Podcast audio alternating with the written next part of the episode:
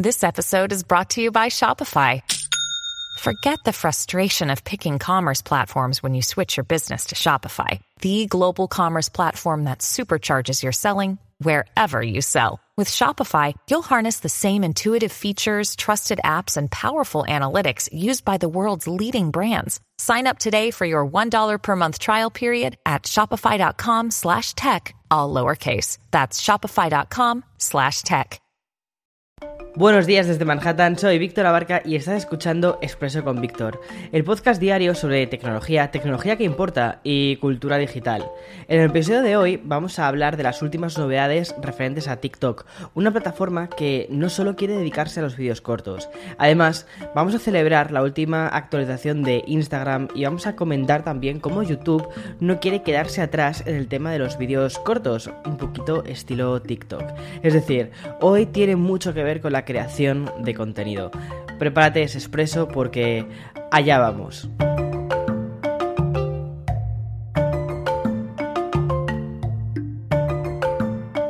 Hasta ahora, TikTok podía parecer una plataforma completamente hedonista, artística o incluso, si lo quieres ver, cómica. La red social, abrazada por los Generación Z, se definía como un site en el que se encuentran especialistas en transiciones imposibles, masters de los 15 segundos, expertos en el slow motion o los reyes y reinas del playback. Pero como digo, eso hasta ahora. Dejando de lado todas las sensaciones y volviendo a la actualidad de la plataforma, nos hemos enterado, gracias a Bloomberg, de un nuevo movimiento que quiere que la va a impulsar más allá.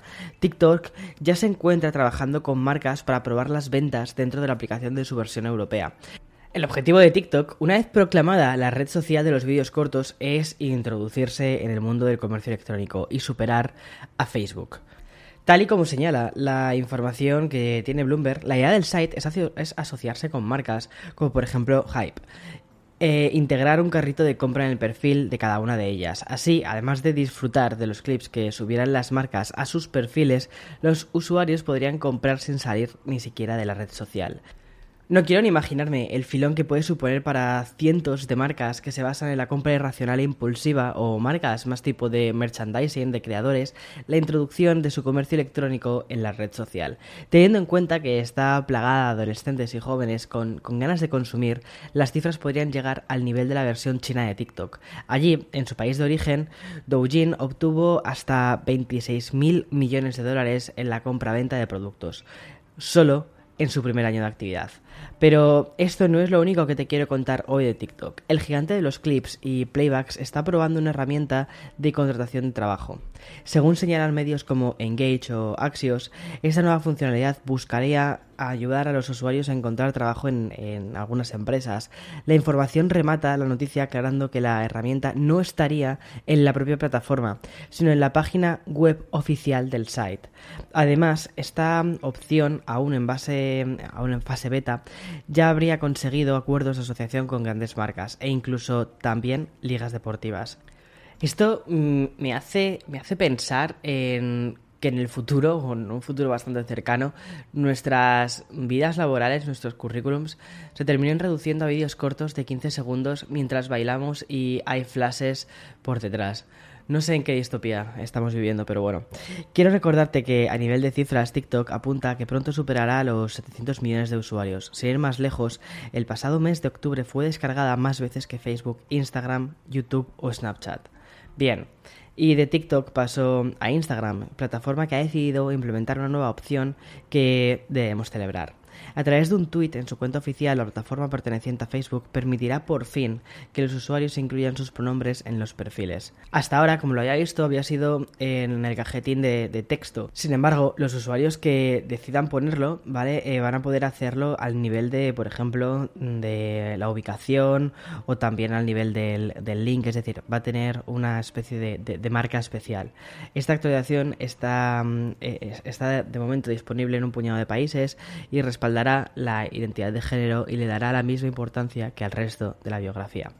Su implementación, ¿vale? Será bastante sencilla, tan solo tendrás que acudir a tu perfil y hacer clic en la parte de editar. Ahí encontrarás el campo de pronombres. Otro clic y podrás escoger hasta cuatro elementos diferentes. En el caso de que el pronombre con el que te identificas no está incluido, Instagram asegura que podrás rellenar un formulario para agregarlo. Otro tema del que te quiero hablar hoy casualmente apela a las dos plataformas anteriores, TikTok e Instagram. Me explico.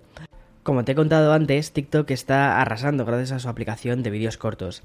Y siguiendo su rueda, encontramos como Instagram, que implementó sus Reels para potenciar la monetización de los creadores y atraerlos a su red, el caso es que a esta liga de dos le vamos a tener que añadir un tercer competidor. YouTube ha anunciado que va a crear un fondo de hasta 100 millones de dólares para pagar a los creadores de contenidos que publiquen sus vídeos cortos en Shorts, que es la versión de clips que solo está disponible en teléfonos móviles.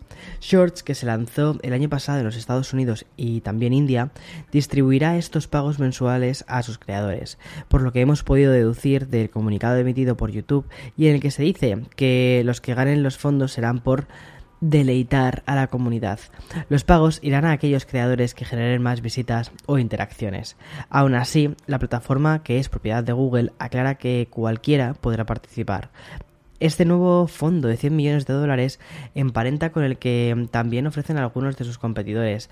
Mientras TikTok dispone de su propio Creator Fund con mil millones de dólares, el Spotlight de Snapchat, que dispone de un millón de dólares al día destinados a los mejores creadores de vídeo, pues bien, a esto también ya tenemos YouTube en el juego. Bien, y ahora voy a dar paso al sponsor de este podcast. Another day is here and you're ready for it. What to wear? Check. Breakfast, lunch, and dinner? Check. Planning for what's next and how to save for it? That's where Bank of America can help. For your financial to-dos, Bank of America has experts ready to help get you closer to your goals. Get started at one of our local financial centers or 24-7 in our mobile banking app. Find a location near you at bankofamerica.com slash talk to us. What would you like the power to do?